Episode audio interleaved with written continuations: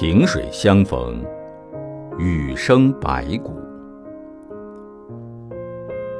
清明过后十五日，暮春三月中期，便是谷雨。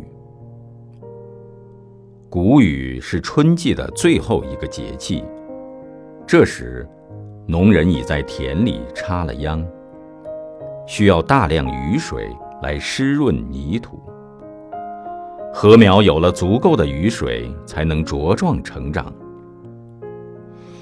按照宋人陈元亮《岁时广记》的解释，谷雨是雨生百谷之意。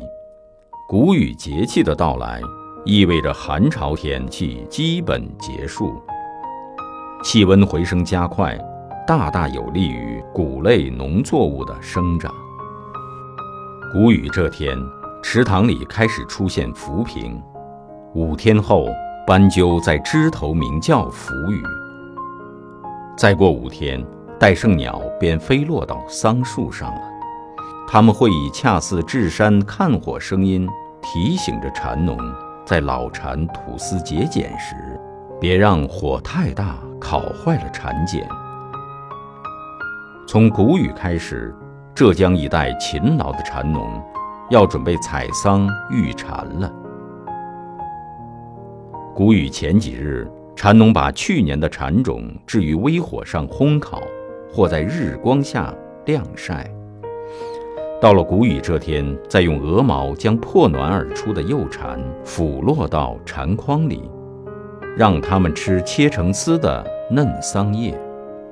随着谷雨以后气温升高，病虫害进入高繁衍期。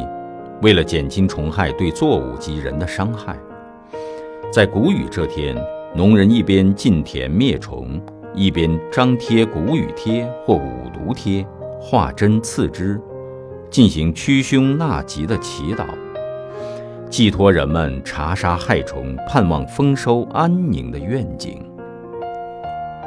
谷雨同样是适宜赏花的好时节。牡丹在谷雨时节开花，因而得名谷雨花。谷雨花枝好属孤，细拈铜管画成图。平康脂粉知多少？可有相同颜色无？这是唐寅笔下的牡丹盛况。牡丹素有“富贵之花，花中之王”的美称。花开谷雨前后，颜色花中独一。